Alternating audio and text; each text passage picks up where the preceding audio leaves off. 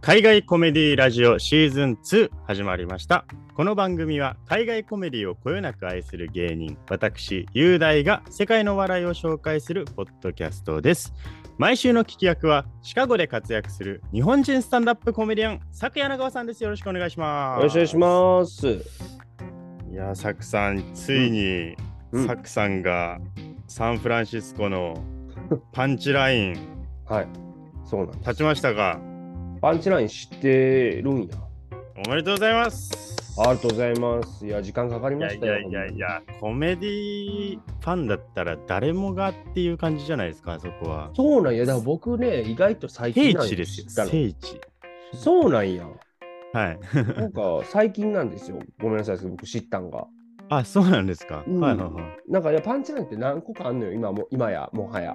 うんうん、そうでも。大体なんかこう、シンプルな名前のコメディクラブってさ、こう、はいあるやん。コメディストアとか、まあ、ラフファクトリーの笑いの工場みたいな感じでさ、こうこねくり回した名前とか大体新しいみたいな、僕の勝手なこああ、パンチラインそうなんだ。あ、確かに。言われたらそうだ。名前があってね 本当ですねあるか。なと思ってたけど、調べたら1978年なのね。だからコメディクラブっうん。て歴史ってサックさんが言ってたのっていつぐらいから始まったって言いました1972年にコメディストアとラフファクトリーとかこうね、ロサンゼルスにできて、あとインプロブっていうのそこら辺からできてるから、まあ、スタンダップコメディクラブの、まあ、専門っていうところでいくと、まあ、70年代なんだけど、ただそれよりも前に、例えばインプロとかに限って言うと、1959年とかに、まあ、シカゴにセカンドシティができてますから、ええあ、そっかそっかそっか。だそうですねそこら辺、どこが原点かってたどると、ちょっといろいろ論争があるみたいなことまあそう、でもまあ、はっきりとしたのははいスタンダップ専用劇場ができたのは1972年。で、まあ、えっと、インプロとかの方が割と早めにできていて、それができたのが、まあ、50年代後半です、ね、みたいな感じの今、歴史的にはなってますね。うん。そう考えると、だいぶ昔のやつって感じしますね、そのパンチラインは、78年。そうね、だから割と初期にできたといういやね。うん、もう本当、すごいスタンダップコメディアンが立ってきた場所じゃないですか。ねだから、いや、これね、言っていいんか分からないけど、はいはいまああのまあ、僕が出たショーが8時から10時やったよな。なんだけど、はいはい。同じ日にそのシビックセンターっていうサンフランシスコの大きい、まあ、劇場で、本当アリーナみたいなところですよ。デーブ・シャペルがやってたんですよ。おー、すげでえ。その日、夜のはい12時からシークレットショーっていうことで、パンチラインではいデーブ・シャペルがやったのよ。え？そう。サクさんは何？はいはいはい。僕らは8時、10時でもう。客も完全入れ替えだよね。で、チケット1人150ドルで、うデーブシャわやべえ、やっぱり。まあ、そから。そう僕がはい立った、えーまあ、次にデーブ・シャペルが立ってますから。すげえ。逆だったらちょっとこう靴にさ、デーブ・シャペルのこう、なんか 多分こう、どうせね、舞台でまた葉っぱ吸いながらやるんだから、その葉っぱの粉をこう靴でね、こうちょっと踏みつぶして、甲子園の砂持って帰るじゃないけどさ、逆やからな、できる。いや、でもすごいな、それ。じゃあ、サクさんの後、うん、まあ、結果的にですけど、うん、デーブ・シャペル。うん、まあ、ものすごい結果的にやけどな、そんなん言い出したら誰でもあるよ。まあでもちょっとそれ見て見てほしかったですね。まあ知ってたら、まあはいね、いけたんですけど、そうそうそう。まあ、150ドルか、すごいな。そうなんだって、うん、っていうことでしたけどね。まあ、今回はですね、はい。いきなりね。ちょっとスタンダップ、ね。スタンダップコメディアンの話もしたいんですけど、うんちょっとあの毎年のこれ恒例にしたいなって思ってるのが、うんあのこの時期にクリスマス映画がいっぱいあるじゃないですか。もうね、もう5万ともありますから、こ その中でもクリスマスコメディというジャンルがあるんですよね。うんあるよな、うんうんうん。はい、完全に。あで、僕はクリスマスコメディ本当大好きで、はいはい。あのだから僕毎年この時期になるとちょっと一本おすすめのクリスマスコメディを紹介するっていうのを恒例にしていきたいなと思っていいじゃないですか。だから今回ちょっとスタンダップコメディアンじゃないんですけどうん、ちょっとクリスマスコメディを一本紹介したいと思って。お願いします。はい。えー、いろいろ悩みました。前回もなんか決めてないとか言いました、あであのベタなんか俺が知ってるこれみたいなのも行きたいなと思ったんですけど。自己顕示欲で。そうあただすいませんうん、ホームアローンで いや、いいじゃないですか。ベターなところに行くのがね、大事やんな。はい、みんな知ってるよ。あと、うん。サク柳川が聞き役なのに、うん、ホームアローンをしないのはもったいないなと思ったんですよ。なんでですか？僕が今、シカゴでホームアローンしてるからですか、いやそこまでかかってはないんですけど、まあ、ホームアローンってシカゴの作品なんで、うん。できたらそのフードとかもかなんか踏まえてサクさんとちょっと話したらなと思ってたんですよ。そうね。おうおうおうはい。で、ホームアローンなんですけど、サクさんってどんな感じですか、いや、でもさ、あのーまあ僕も雄大もさ、まあ1992年生まれじゃないですか。で、そうなんですよね。その、まあ、世代の人にとって、やっぱあの、はい。金曜ロードショーっていうんだっけ？ああいうのとかでですですです。ね本当にそう。やってて、必ずそのクリスマスになったら上映してくれて、で、もちろんビデオ屋さん行っても借りられて、で、そうそうそう。結構初期にこう出会ったアメリカのコメディ映画なんですよ。親もさ、まさに僕も一緒です。コメディやかはいら、あのしかも家族で見られるコメディやから安心してこううん見せるじゃないですか。ってなってくると、なんか我々の世代一番初めに見たコメディ映画、意外とホームアローンって人多いと思うね。ああ、実写だとそうなるかもしれないですね。そうそう。っていうことで、やっぱもうなんか、こう、ちっちゃい時から見てるし、今でも見見られるし、全然。やし、なんだろう、もうだから逆に、もう深掘りをすることをしてこなかったような作品。そうなんですよね。うん。意外とこの作品って批評とかってあんまり出てないっていうか。なるほどなるほど。で、ホームアローンは、うんそう、僕もそうですね。あのーリアルタイム世代じゃないからこそ、はいはい。なんかいっぱい見たっていうイメージなんですよね。何年なんだ後に。えっと、90年なんですそうか日本そうかだからああアメリカ公開が。そうかそうか。だからもう僕らが生まれる2年前やもんね。生まれ、うんちょい前なんですよ。そうだね。はい。だからちょっとホームアローンについてしっかり調べたのを一回やっとこうと思って、大事だからですよ。意外と貴重かもしれないですよ、この会話。はい。ねみんな聞いてる人は、そあの自慢していいですから、ホームアローンがかかると。ね こういう裏そ話があったんだよみたいな感じで。確かはいに映画ファンもね、意外とこう語ってこなかった作品だもんね。そうなんです。そうなんですよ。やってみまあ、見たら面白いからスルーするみたいなえ感じ。え本当に僕もね、全然あの知らないので、なんかこのいろいろ勉強したいなとああ、なるほど、なるほど。楽しみです。ありがとうございます。うん。ホームアローンはうん90年公開のアメリカ映画で、うんうんやっぱ監督と脚本なんですけど、監督がクリス・コロンバス。うん。ね。うん、で、脚本がジョン・ヒューズなんですけど、はいはいはまずこの2人について話さないと、い。うん。多分次いけないなっていう両感じ始まらへんと。この2人がいかにその映画の映画人としても偉大でそのコメディに与えた影響としても偉大かっていう話があるんで、うんうん。まあ、ちょっとあんまり深い話に行くと多分3時間4時間になるんで あのなるべく触れるだけぐらいもう泥棒がやってきた もうその間にうん。その間に泥棒来て撃退できる時間があってしまうんで。そうやめましょう、それは。ジョンジョン・ヒューズなんですけど、まあ、軽く紹介すると、うん。脚本を務めたジョン・ヒューズはうん。あの本当にめちゃくちゃ攻めた風刺雑誌のうん、ナショナル・ランプーン。後にサタデーナイトライブを生んだナショナル・ランプーンっていう雑誌に投稿するところからキャリアがスタートした人なんですよ。なるほど。うん。はい、で、素敵な片思いとか、はい。テリスはある朝突然、はいはい。で、何よりもブレックファストクラブですね。はいはいはい。こせこういう青春コメディっていうジャンルを、今の形を確立した人です。うん。簡単に言うと。なるほど。で、初めて映画の中にそのうん学校内の階級制度、ああ、スクールカーストってやつや。そのガリ弁とか、うん。そうですねで。単純なスクールカーストだけじゃなくて、ブラックファストクラブではガリ弁とか、そのスポーツマンとか、うん不良とかで変わった人とかオタクとかなんかいろんなやつを集めた。でそれを初めて映画内に描いてコメディにしたっていうもうとんでもない偉人だと思ってください。でな今の。その青春コメディ映画青春映画は全部ジョン・ヒューズに元をたどればたどり着くっていうぐらいの人だと思ってください。まあでもそうだね。だってブラッドパックとかもさ、この人がもうこうなんていうのこう最終的にもう体現してたもんな。ブラッドパックの代表作じゃないですか、ブレックファーストクラブなんて。そうなんですよ。てか あのこの人がその、うん実際の学校の社会にも影響を与えたって言われてるんですよ。その人が、えうん描いたその素敵な片思いとかで描いたその、親がいない間に、うんうんあの家の中でみんなを集めてパーティーしようぜってあるねあの学校のやつらが言うっていうあのもうアメリカ映画でよく見るパターンなんですけどうんこれってここういう素敵な片思いとかでやったことからみんながやるようになったって言われてるし あ、そうなんや。プロムですよプロムうん。プロムってあのジョン・ヒューズがこのえこういう青春コメディを撮るときってうん。あのすもうほとんど廃れてたんですって。あ、そうなんや。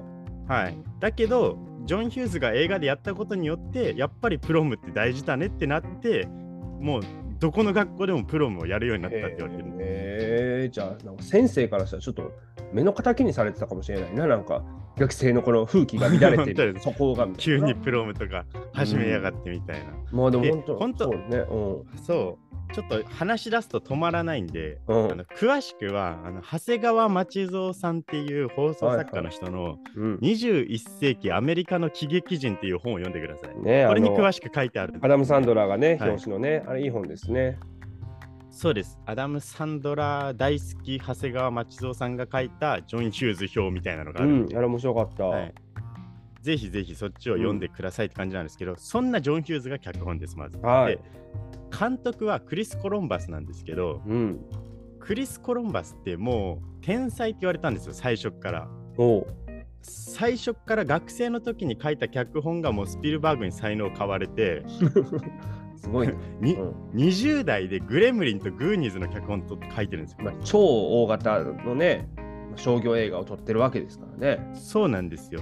で、あの脚本としてはものすごく売れたんですけど、うん。監督する機会を伺ってたんですって、クリス・コロンバスって。うんうんそうだねうんうんうんで、初監督作と自作、その次の作品が、ベビーシッター・アドベンチャーっていうのと、うんハートブレイク・ホテルっていう映画だったんですけど、うんどっちも評価最悪だったんですよ、はっきり言って。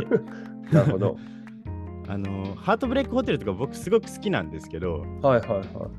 あのプレスリーのもちろさんプレスリーファンのお母さんのために プレスリーを誘拐する子供の話なんですよ。めちゃくちゃ面面白いんですけど、まあでも評価としては最悪だったんです、ね。なんでかわかんないけど、クリーブランドに連れてっちゃうやつね。覚えてるそうそうそうなんでクリなんでよくクリーブランドに知ってますね、やっぱり。そうそうそうまあ、ロあのね、一応ロックの発祥の人はロックとロックンロールという言葉を作った街ですから。だそれでクリーブランドなんですかね、そうなんですよもしかしたら。うんああ、そういうことか。そうだよね。であの、キャリアとして監督としては終わったなって思ってたんですけど、うん。ジョン・ヒューズは評価してたんですよ。クリス・コロンバスを監督として。うんうんこういう、その、多分青春コメディとして見たんだと思うんですよね。うん。なるほど、なるほど。2作を。はい。うんで、それで、あの、ジョン・ヒューズが、もうこの時はもう飛ぶ鳥を落とす勢いだったジョン・ヒューズが、うんもう何を書いてももうヒットするみたいな状況だったんで、うんあの監督する機会を与えてくれたんです、クリス・コロンバスね。だから得意の脚本じゃなくて、俺が脚本を書くから、お前は監督に専念しろということですよね。そういうことです。うん、で、それが、フォームアローンじゃないんですよね。うん、まず、うんナショナル・ランプーン・クリスマス・バケーションっていう映画、またクリスマス映画や。しかもクリスマスコメディや。コメディなんですよ。うん、で、これ日本だと VHS でしか見られなくて、ビデオスルーで。うんはい、僕ものすごく持ってて結構大事にしてるんですけど、僕ね、見たことないんですもよ、これ。うあ見たことないですか、うんちょっとぜひ見てほしいんですけど、まあ、うんあの大人が暴れてるだけの映画なんですけど 脚本いらんやん、ほんなん。ナショナルランプーンのその制作人とかがもうみんな関わってで、うんチェビー・チェイスが主演だったんですよ。うん、おね。でチェビー・チェイスって、まあ、ナショナルランプーン後にサタデーナイトライブになって、うんサタデーナイトライブの最初にスターになった人なんですけどそうだよね、うん。本当にクソ野郎だったんですって。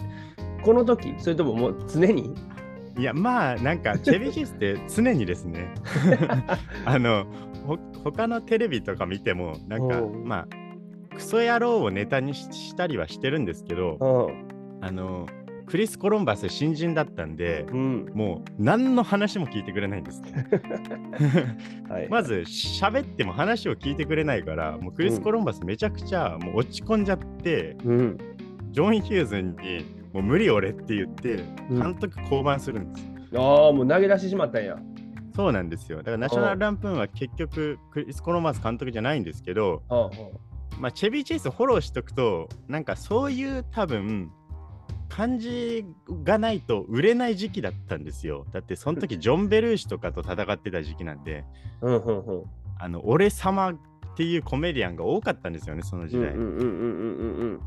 うんうんうんうんうんうんまあ、そのクソ野郎性を生かしたのがネットフリックスのコミカレのシットコムなんですけど、はいはいはいはいはい。まあまあその話はいいとして、うんとりあえずもうもうここで完全に終わったかなって思ったんですけど、ジョン・ヒューズはやっぱ見あの見捨てなかったんですよ、うんクリス・コロンバスを。うんうんうん。まだいけるってことで、あのジョン・ヒューズが監督を依頼したのがホーム・アローンなんですね。なるほど。ここまであの紆余曲折して、やっと、あのホーム・アローンがあのジョンヒュジョン・ヒューズからクリス・コロンバスの元に来るんですけど、うんうんこの映画、もともとうん。うん。ジョン・ヒューズがあの子供と一緒にはい101匹ワ,、ワンちゃんのリバイバル上映を見に行ったんですってさアニメってことやんな？そうです、そうです。うんそした、ら、うんあのあのロビーにうん。映画に飽きたお父さんたちがめっちゃ溜まってたんですって。あはは。だ子守見見ないで来てたんだけど、もそうそうそうそうも見てられへんだからもうわ言うて。こ子供だけ映画館に預けてもう見てられないって感じで、あのたむろしてる人たちをいっぱい見てうん。大人も楽しめて子供も楽しめる映画ってないかなって考えてたんですって。うん。でそんな時に家族旅行をする時にその忘れ物チェック表みたいなのをチェックしてたんですって。はいはいはい。そしたらあれ子供を忘れたらどうなるかって考えた時になったのがホームアローンなんです。ええあ、そうなんや。はい。なるほどな。まあそれが最初のあのは案だったんですけど、うんおじさんに気をつけろっていう、はいはいはい。ジョン・キャンディ主演のちょっとまたややこしいんですけど、ジョン・うんキャンディっていうコメディアンが主演の、うん。これジョン・ヒューズ監督脚本です。そうですね。うん。で、そのジョン・キャンディっていうコメディアンが、えっと、訳してるのが、その破天荒なおじさんなんですよね。はいはいはい。で、そのおじさんが子守りをする話なんですけど、うん。これで末っ子役だったマコーレ・カルキンを見つけるんですよ。うん。で、マコーレ・カルキンとジョン・キャンディのその絡みを見て、うん。こいつだって思ったんですって。ほうほマコーレ・カルキン、こいつだって思って、ジョン・ヒう。ューズが。はいはいはだから、ホーム・アローンは実はもう書いてる段階から、マコーレ・カルキンが主演としを念頭に置いてい。書かれたんです。当て書きなんだ。そうなんですよ。もう、これはもうマイケル・ジャクソンばりのもう、マコーレ・カルキンとマイケル・ジャクソンは何もなかったっていうのが、まあ、そういうことになってる。どうしよう。進まないから話がこれ。すみませんでした。い。やいやいや。で、あの、マコーレ・カルキン、まあ一応オーディションはしたらしいんですけど、クリス・コロンバス。まあもうほぼもうまあこれカルキンでも行きたいと決まそうなんですよ。はい。で、当初、その作る過程において、ジョン・ヒューズは、そのワーナーからうん。超低予算で作るって言ってたんですよ。ほほまあ、その当時あの、スターが出てないと映画が売れない時期だったんで、なるほどね。スタローンとか、そうね。シュワルツェネッガーの全盛期ですよ。そっか。しかもそれこそブラッド・パークみたいにたくさん若手のイケイケの人を出すとかやったらまだね、あれやけど。そうですね。うんだから、1000万ドル、まあ、アメリカ映画としては超低予算。そうね。しかも当時にしても低予算やな。そうですね。うん。で、超低予算で撮るって言って予算をもらったんですけど、うん作ってみたら、やっぱりあれ、セットとか大変じゃないですか。はいはいはい。だから、あの超えちゃうんですよね、よ余裕でなるほど。ですね。で、1800万ドルまでいったんで、全然違うじゃんってなって、ワーナーの人にあの制作中止って言われるんですよ。あ、そうなんや。じゃあ、そうなんですよワーナーやったんや、あれ。そう。そしたら、ただ、ジョン・ヒューズが裏で、その20世紀フォックスの友達、知り合いと交渉してたんですって。作詞やな、これ。これ絶対やっちゃいけないらしいです。うん、そうでしょ。当たり前ですけど、1個のえ 映画でその2つのう裏で取引するっていうのうんは絶対やっちゃいけないらしいんですけど、うん。そのワーナーでキャンセルしたらちょっと20世紀フォックスちょっと出してくれないかっていうまあ、だからなんならもう超えるつもりやったよね、最初から。そうそうそうそうそうそう。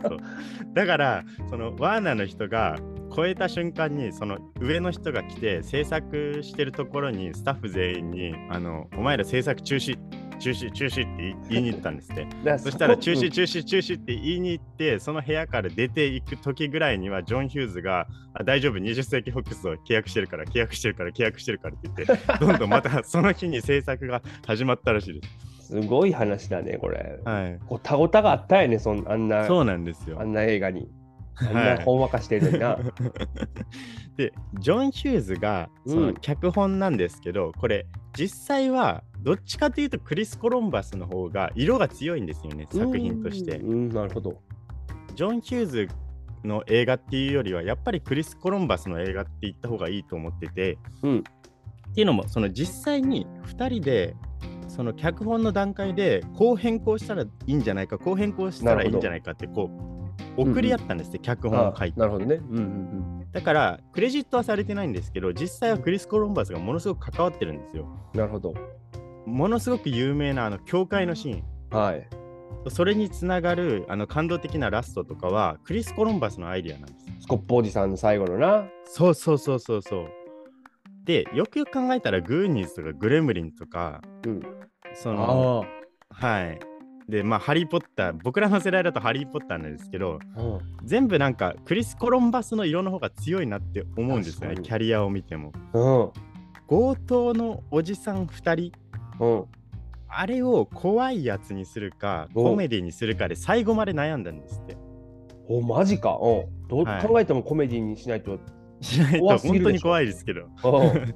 だけど、その、どっちにしようかなって迷ってる段階でこうキャスティングを依頼してたんですよ、いろんな人に。うんうんうんうんそしたらまさかの OK すると思わなかったジョーペシが OK したんですよ。でなるほどね。ジョーペシって、あの映画1個出る前がグッドフェローズですからね。そうだよねうんうんうんでレイジングブルとか、とにかくマフィア、イタリアンマフィアで、はいはいはいもうブチギレたら何するかわからない凶暴なやつの演技。うんで、とてもコメディとしては成り立たない人なんですよね。うんうんうんその子供向けとしては。で、あの人、普段から行かれた人なんですよ。あ そうなんや そう、もうシットファック言いまくりの人なの。ああ子供映画なのにそう普通に喋れないんですって、そのシットファックを言わないと。あで、あの、だから何回も NG 出すし、あうんうんうんあの、だからギリギリで言わないみたいなのが逆にギャグになってるんですよね。あ なるのほど股間にこう、あの、弾が当たった時とかに、シューみたいな、めっちゃ長くしてシットって言わないみたいな。なるほどなはいるほどなるほそう。いうことなんだ。はい。で制作してる時も、その、うんうんうん。あの7時に来いって言われたら、その7時なんか来れるわけないだろうっていう朝の7時に、俺はゴルフしてるんだって言って、あの助監督と裏で取っ組み合いの喧嘩始めるみたいな、めちゃくちゃやな。マッコーレ・カルキンの方がよっぽど行儀良かったって。めちゃくちゃですよほんまにね。し かもこの人、あの役に入りすぎて、本当にイライラしたんだと思うんですけど、うんうんあの、マコーレ・カルキン演じるケビンの指を噛むっていうシーンのリハーサルで、もう本当に強く噛みすぎて、うん、ダメですよ。マコーレ・カルキンの指怪我して、今もう、今もその指のあの噛み跡残ってるんです。いやいや、まあおじさんね、メソッド演技やりすぎやねんって、それは。多分グッドフェローズが抜けてなかったんだと思うんですよね。いや、抜けてなさすぎるやろ。アクターズスタジオが抜けてないんですよ。あでも、でも、そのコメディシーンは、うん。やっぱり上ペシにしたことによって面白くなってるっていうか、うん、そう、もうひ、もうマジやもんな。とあの。怖いおじさんがっていう。そうんうんうんうんで、コメディシーンは全部カートゥーン、うん。うんうん。アニメを参考にしたんですって。ああ、トムとジェリー確かに。ドタバタ劇ね。そうだね。そうあ確かにトムとジェリーって言われたらそうやわ。めちゃくちゃトムとジェリーなんですよね、あの映画うんって実は。で、転ぶタイミングとか、ね悲鳴を上げるタイミングとかも研究し尽くしたんですって。へえそれはどっちが？クリス・コロンバスかだよね。演出の方だもんね。はい、それとその特殊効果の人とか、ああ、そうかそうか。全員あそうそうそう。で、うんうんうんあのセットは学校の体育館で撮られたんですって。えー、あ、そうなんや。あれ、学校の体育館なんですよ、セットは。へえ。家ではさすがにできないっていうことになってあのはいはいはい大行なやつは。で、うんあのクライマックスの戦いとかは全部特殊効果のうん。ビル・パーセルっていう男がアイディアを出しまくってるんですよ、あのアイディア全部。へーはいはいはい。でこのビル・パーセルっていう人はあのミクロの決死塔とあかおおおおトラトラトラとかいやもうロボコップむちゃくちゃ全ラン部もうボー怒りの脱出。爆発する系のやつやんか。そうそうそう。プラスアイディアがあるじゃないですかこの映画って、はいはいはいはい。あでそこでそうやね鍛えたアイディアを出しまくってるんですよこの人がそれをあのコメディのそのちょっと笑笑っちゃうような痛めつけシーンでやってくんねや。そうそうそうそうそうだからあれあのホームアローン見てる人って意外と笑えなくて本当に痛そうっていう人が結構いるんですよね。特に2とか余計やばいよな。そう、普通やばい。感電してたもんな。死ぬよっていうね。いや死ぬよ。で、あの、スタント役は本気でやるから、うん。あのその当時だから、その CG とか使ってないんですよね。うんうんうんうんうん。これ、ジュラシック・パークよりちょっと前なんですよ。そうかそうかそうか。そう。だから、あの、シーンが終わるたびにみんな頭抱えて、おい、大丈夫かってスタント役をみんな心配するっていう。そこにお笑いなんか一個もないぐらい怖かったって。マジで怪我しないか。いやしてるやろ多分怪我これ。でもスタント役はめっちゃ楽しんでやったらしいんですよ。プロだから。うん。すごい話だねこれね。すごいですよね。うんで、ジョン・ヒューズってめちゃくちゃ脚本に忠実な人で、はい。俳優がセリフを勝手に変えるとかあんまりし許さないタイプだったんですよ。うんうんうんうんうん。ただ、この映画のポルカバンド役のジョン・キャンディはい。さっきも言ったおじさんに気をつけろの主演なんですけどセ、カンドシティですよ。そうなんですよ。この人、セカンドシティ出身のコメディアンじゃないですか。うんで、ジョン・キャンディだけは全部アドリブでやってくれって言われたんです。まあまあ逆にちょっと本筋じゃないというかね、あそこはこそうそうそうう、キ。ャサリン・オハラとの、まあ、お母さん役のキャサリン・オハラとのこうなんかこう、ほのぼのとしたやりとりになればいいもんね。そうなんです。で、キャサリン・オハラもセカンドシティ。はい。そうそうそうそう。あ、そっかそっか。二人ともトロントのだから、セカンドシティなんで、息ぴったりですから。だからもう、あれか、インプロとかうん慣れてるんですね、もうインプロのにもうプロです、はいそこのエキスパートなので、だからもうそのそっか二人だったら、なんていうの、変に行くこともないし、任 俺が俺がにも、私が私がにもならへんのよ、あの二人は。ああの二人両方だったんです、ね。両方セカンドシティですよ。すごいな、それ。セカンドシティトロントですよ、しかも。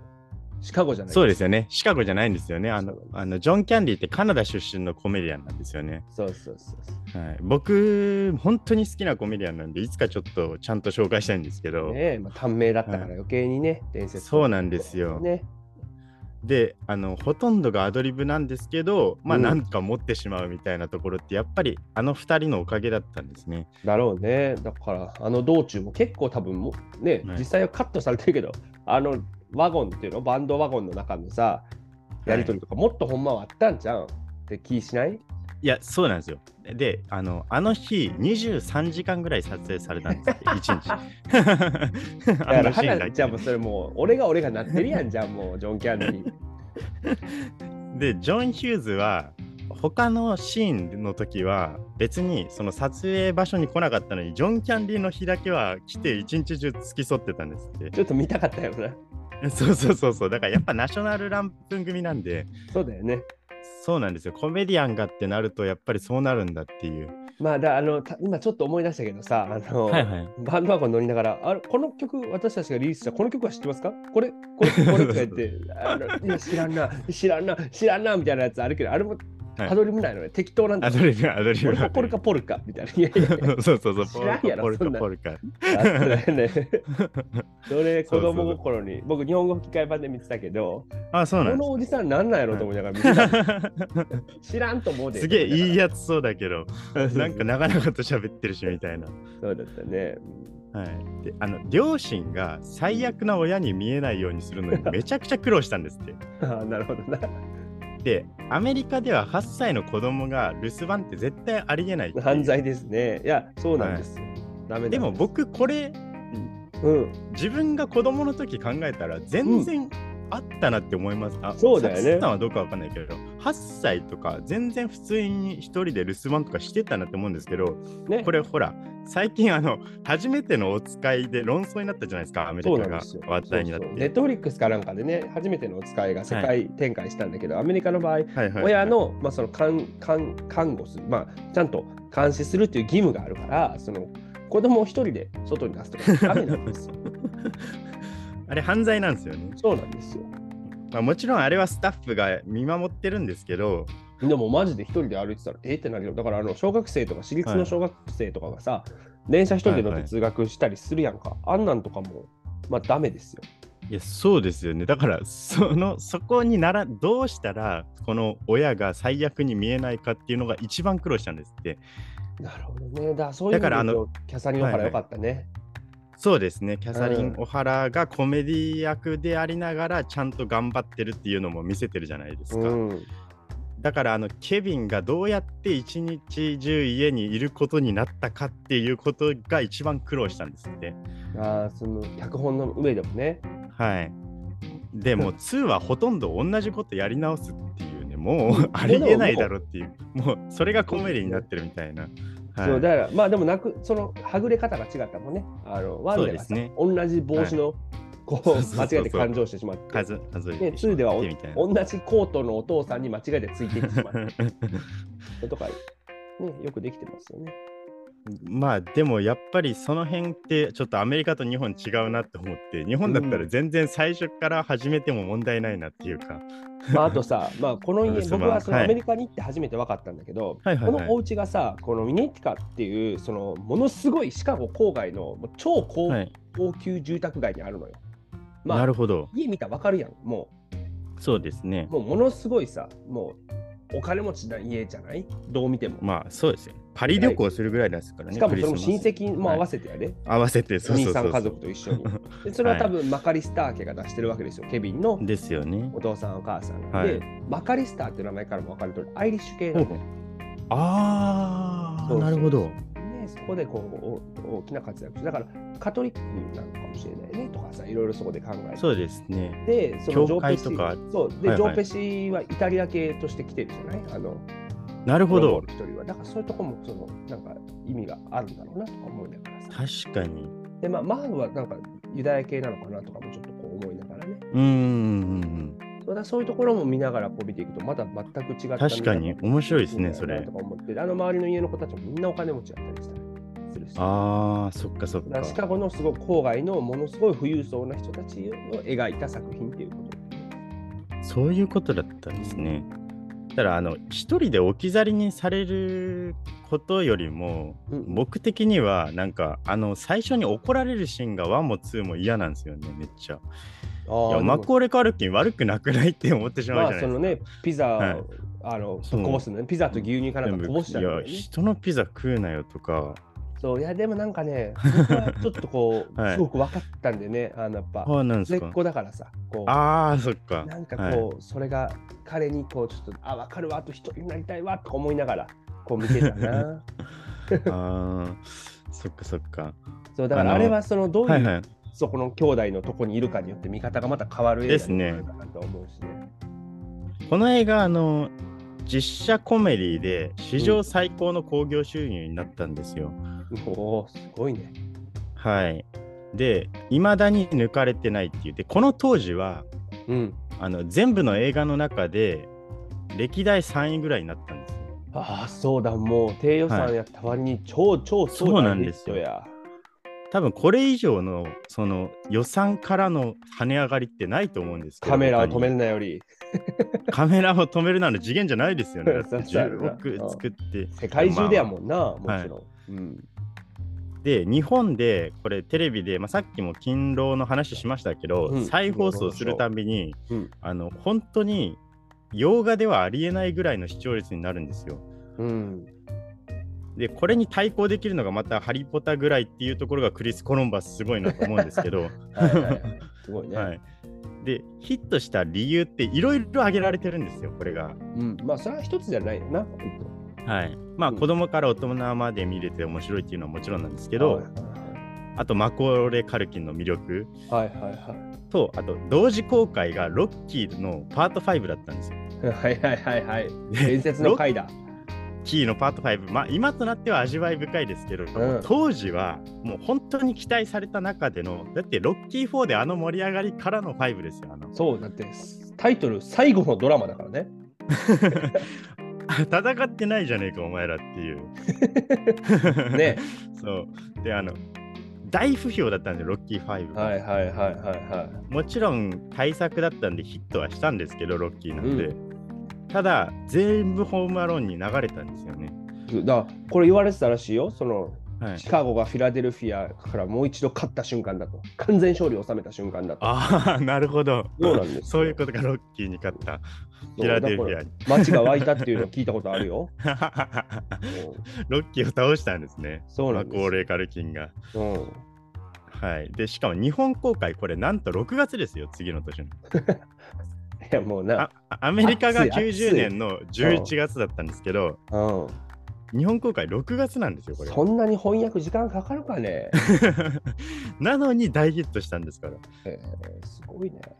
で、これ、スクリーンっていうあの映画雑誌、あありますね。はい。で、これ91年の8月のか号に書いてあったんですけどうん、湾岸戦争の影響、当時の。で、うんあの泥棒から家を守るケビンが、そのうんイラクの侵攻からクウェートを守るアメリカを見るっていう、おーなるほど。この影響があるんじゃないかって、でもこの雑誌内でも、それはこじつけめいているがって書いてあるんですけど、そうなるいうほど。なんかいろんな説が出るぐらい、この映画ってなんでヒットしたんだろうっていろいろ言われてるんですよね。うん。で、クリス・コロンバス自身は、うん。とにかく時代を超えるものにしたかったって言ってるんですよ。おうあのいつ誰がどこで見ても古びなくて、確かに。もう昨日撮ったかのような映画にしたいっていう。いけますね。ですよね。いけてるね。僕の個人的な考えなんですけど、うん。うん。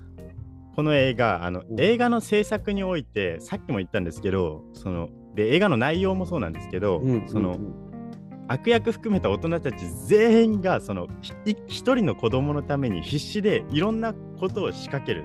なるほど。うんうん作る時もその、うん。その特殊効果の人がいろいろアイデア出したりとか、でうんクリス・コロンバスはこの子役を決して子役扱いせずにうん大人として扱ってくれたんですって、マコーレ・カルキンがなるほど。はい、だから普通の役者として扱ってぜ全員がこのマコーレ・カルキンっていう一人のために頑張った、はい。まあ、ジョーペシだけはちょっとやらかしてるんですけど。うん。ただそのここの映画制作においても内容においても悪役含めて全員でこう楽しませようと彼をするこの構造がうん。なんかクリスマスっていうイベントと一致するなって思ってて。素晴らしいじゃないですか、その考察は。クリスマスになるとその子供の頃親とか学校のなんか幼稚園の先生とかがそのサンタを信じさせようとなんか必死にいろいろ頑張ってくれてたなって今思い返すと思うじゃないですかちょっと待ってください、これリスナー大丈夫？サンタ信じてる人おれへん、はい大丈夫？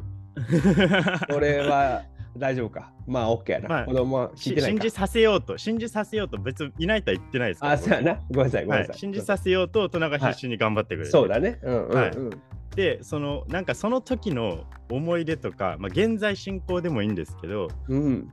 だからあの映画って教会で急に成長したように見えるところがあるじゃないですか、うんうんあの教会のシーンで急にうん。マッコーレ・カルキンのケビンが成長したなって思うから、そこって実は宗教的な感じに見えるんですけど最後はやっぱり家族のテーマに戻るじゃないですか、うん。映画って。だからそのいいクリスマス映画って僕の中のいいクリスマス映画の条件なんですけどうん、あの宗教とかを超えるんですよね。なるほど。まあ、そもそもクリスマスってキリストのね、ものやけれども、そうそうそうそうそう。そででもなんかもう起源をたどるともうどこのものかわからないような文化になってるじゃないですか、うん日うんうん本でも。だからこそ世界中で愛される映画になったんだなと思うんですよね。なるほどね。はい。だからこの映画を見るとなんかいついつ見てもなんか、あの時の自分とか逆に親目線だったりとか、ああ、そうね。はい、家に一人でこもってる時の楽しさとかうん。なんかいろんな思い出がこう何重にもこう構造的に蘇るようになってるところがやっぱり一番すごいと思うんですよ、ね。泥棒したことある人はもうあの時俺が住んだみたいなことになるかもしらんしな。だジョーペシだけはちょっと あのジョーペシだけはなんかその理論から外れるんですよね。ジョーペシだけは理論から外れた素晴らしいクリスマスコメディが、えー今回紹介したホームアローンでございました。う作産的になんかどうでした？んいやもういいやもういっぱいあるよね、思うことがもう思い入れが強い映画やんか。ああ、やっぱそっか。ね、でもなんかでもささっきも言ったけどそのねいつの時代にも誰にでも愛されるような作品っていうことを目指したっていうふうに言ってるしそういう宗教的な枠組みとかも超えるって話だけど、やっぱりさなんか時代がいくらこうもう30年以上経ってるわけやんか。やけどさそうですね。なんかまだマコーレー・カルキンが、まあ、これいい意味でも悪い意味でなんだろうけど、マコーレー・カルキンがケビン君なんだよねやっぱみんなの中で。なるほど。まあ、だそれによって彼はその俳優としてのこのもしかしたらなんていうの苦悩があるんだろうけどさ、なんかいつまでたってもケビンやし、ま毎年クリスマスになるとさそのホームアローンに関連した例えばこの前とかも Google の CM とかが同じセットで作られたりしたんですよ。そうですね。とかそういうふうにいつになってもっていうところがあるしだってもう今年42歳やでもうまあ高齢から信じられない。松松坂大輔とかチェホンマンと同い年なんだから。本当だ。やべえ、そいう考えると。だからまあその2人のなんで例が 例もおかしいんだけどでもただ、ね、嵐のいや、でも王そう考えるさとすごいな。ね、だそこら辺の世代なんですよ。でもその人があのねまあね8歳の子供役で出たのがうんいまだにさこう普及の名作としてみんなのケビン君やしみんなが応援する、まあ、ケビン、ね僕はやっぱそのね感情移入もするっていうキャラクターってそこがやっぱなんかこう素晴らしいなと思うしあとこれ意外と忘れちゃいけないのはやっぱこのねジョン・ウィリアムズの音楽ですよ。出ました。うん確かに。に。それこそハリー・ポッターももちろんそうだけどもうさ、ジョーズも本当です.ねも、すごいなスター・ウォーズもこの人が来て、あの、ね、はい。あーほんとほんと。てものすごいシンプルな音階だけどさ、なんかあれが流れてきた瞬間にやっぱこう、あ、クリスマスやなって思うっていうのは本当に素晴らしいし、あと、まあ、シカゴという街はね、ホームアローンと言っても切り離せないなと思うのよ。いや、そこですよね、サックさんは。いやこれ僕はほんまにシカゴという街に、はい。まあ、住み出してやっぱはいはい。クリスマスってこんなに綺麗なんだっていうのはやっぱ思ったんよ。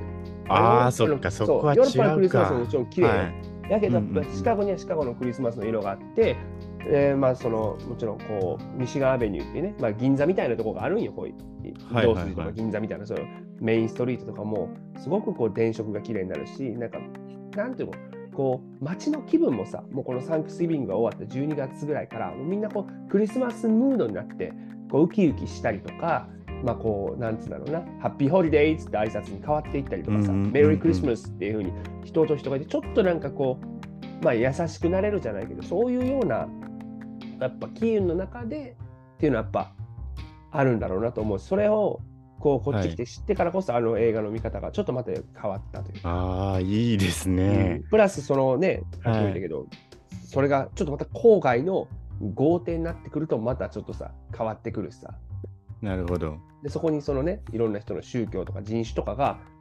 全く気にしないで見てたそれでみそういう見方もできるところはもちろん素晴らしいんだけど、そういうのを知ってから見るとまたちょっと見え方も変わってくるしさ確かに。そうだからあの警察官になりすましてジョーペシが来てたけどさやっぱ。イタリア系の警察官って多いんだよねでアイリッシュ系ももちろん多いんだけどあそういうのはいはい。もちろんそういうのもあるしあのマカリスター家っていうのがたすごい子供多いじゃないやっぱあそうですね。カトリックなんだろうな本っていうふうに思ったりとかああ、そっかそっか。そういうのもあるのか。うん、っていうふうにこうすごいなしてこう映画とか見るとなんかなんていうの？ちょっとまた違った見え方でもそれを何何よりこの映画が素晴らしいのはそんなこと全く知らなくて全く気にしなくてもめちゃめちゃ面白かったよちっちゃい時見たら確かに、確かにそうですより。やっぱ素晴らしいことなのかなっていうのは思いますいね。やー、いいですね。うんホームアローンは結局パート5まで作られてるんですよ、実は。あのね3話見たわ。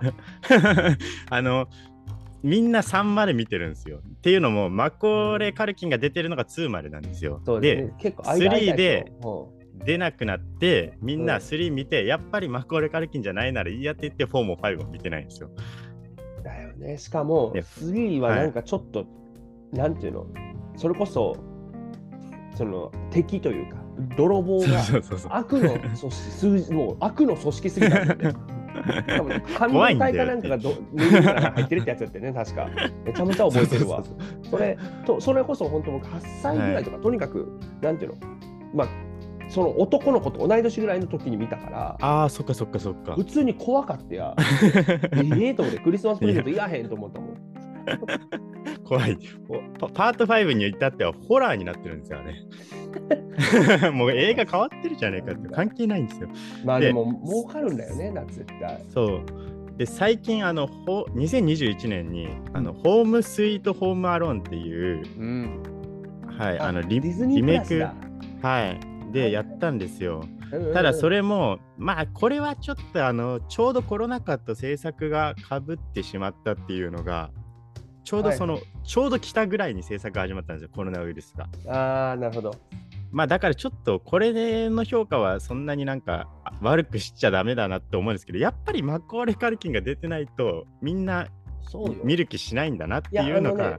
主演のマックス君うん役、うんうんいや僕好きですよね、はいだったけど、僕、ジョジョラビットで見たときに、あ、いいそう面白いなと思って。ジョジョラビットのこの子最高だったんですよね。ね、そうそうそう、はいちょっとぽっちゃりのそうそう。メガネのいい顔してるんですよいい。すごいなんか。か愛嬌もあって、あ、いいな、この子と思って、それその子がね、主演するっていう。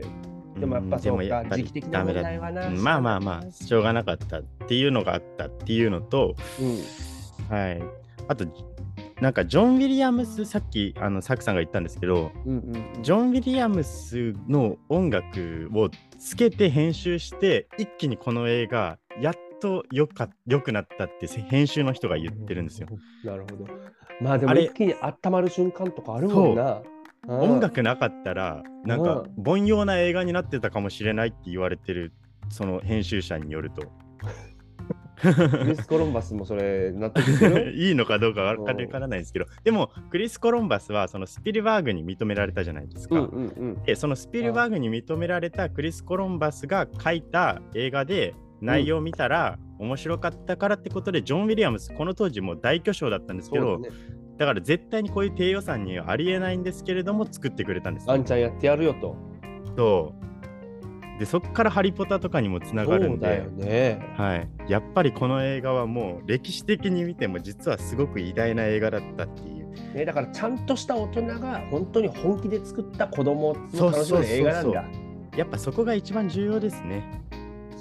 ね、本当に。はい、いやなので、あの、脇もすごいもんね、今思うとね。やっぱり。今思うとすごい、本当に。うんジョン・キャンディーもね、もちろんそうですけど、だから2とかもそれはそれでまだすごいじゃないですか。確かに。まあ、それはね、1が大ヒットしたから、それはそうなるんだろうけどさ。うんうんだって、ね、それこそ、鳩おばさん、ブレンダー・フリッカーですよ。ブレンダー・フリッカーなんてもう、アイルランドのもうもう司法ですよ。うん。しかも、あの、誰かよくわからないぐらいのメイクをされてるっていうね、その。もう、もうすごくなってるもんね。だからキャッツのね、グリザベラみたいになってるから。ねなんかね。そう、でもそうですよね。そうです、ね。だから、はい。うん実際、本当にその通りだと思います。大人が子供のために頑張る映画っていう目線で見るのが一番いいのかなって思いますね。いや、見たくなりましたね。また僕だってはい本当多分もうだだいぶ見られてないからさ。ね。ああ、またシカゴで見るとうん変わるかもしれないです、でもそうそう、そうなんですよ。あ感の、シカゴシンフォニーオーケストラってすごく有名な CSO って、まああの想はいはいオー。ケストラがあるんだけど、それはいがその音楽をそのままライブで演奏してくれて、ホームアロを見るとか。ね、あわあ、すごい。それは絶対楽しいな。るねえそういうの、ものすごいチケット高いけどね。ちょっとぜひ、ねいやいや、いろんなショーに出てるんですから、そのお金で見に行ってくださいよ。ね、なんかそういうのもありますしね。だから今年もなんかまたさ、ももしかしたらホームアローンの、まあ、リメイクのなんかがこう CM とかでね、出たりするかもしれないもんね、また。そういうの毎年なんかありちょっとますからいろいろ期待して、話は尽きないね、はいぜひぜひホームアローンいや、本当に。に この辺で締めないと、うんいなんかいくらでも話してしまうんで。でもやっぱり、はい、皆さん、あの、ホームアローンはぜひ、この時期にこそ、はい、ツイッターとかで皆さんのね、ホームアローンメモリーというか、ホームアローンへの思いとかさ、なんかこう、はい、はい。言ってくれたら嬉しいよね。確かに、ああの、いろんなメッセージ受け付けてますよ。うん、一人一人あるよね、みんなきっと。なので、ぜひね、ホームアローン見て、この、この、ポッドキャスト聞いて、ホームアローンを見てほしいなと思いますそう。ですね。ははい。えーこの辺で締めるんですけい。ど、はい、来週は？次回次回、はちょっと最近見たすごいものがあって、い。うん。それが、あのーゼレンスキーですよ。レターマン、ね。このポッドキャストでやりましたよ。はゼレンスキーとレターマンの対談があったじゃないですい。かあり。ましたね。ゼレンスキーはちょっと一回このポッドキャストだいぶ早く紹介したと思うんですけれども、世界的にも。はいコメディアンとして紹介したの早いと思うんですけど、この。番組うんはい。ゼレンスキーと対談してたレターマン。でレターマンって今いろんなそのタレントと対談してるじゃないですか、ネットフリックス。ね。うん。だから実はその海外のその芸能が好きな人って 結構見てたりするんですよ。ロバート・ダウニー・ジュニアとかともやってるじ。ゃないですか。うん。だからでもレターマンって一体何者かっていうこの人がとんでもなくすごいコメディアンなんだよっていうことをちょっと紹介したいなと思っていいんじゃないで次回はしょうかね、非常にそれは。はい、デビッド・レターマンとは何者かっていうことをねちょっと紹介したいと思います。はい。なので次回も楽しみにしてください。うん。はい。このラジオを iTunes や Spotify でお聞きの方、ぜひ気軽にフォローやレビューお願いします。SNS などの感想も歓迎しております。このラジオの説明欄にお互いの Twitter と Instagram の URL を貼っているので、ぜひフォローお願いします。えー、PayPal での募金、そのリンクを貼っているので、1円からでも大丈夫です。よろしくお願いします。はいなるべく毎週上げる予定です。ぜひまた次回もお聞きください。ということでございまして、今回の海外コメディラジオシーズン2は以上になります。ありがとうございました。あらっしゃー。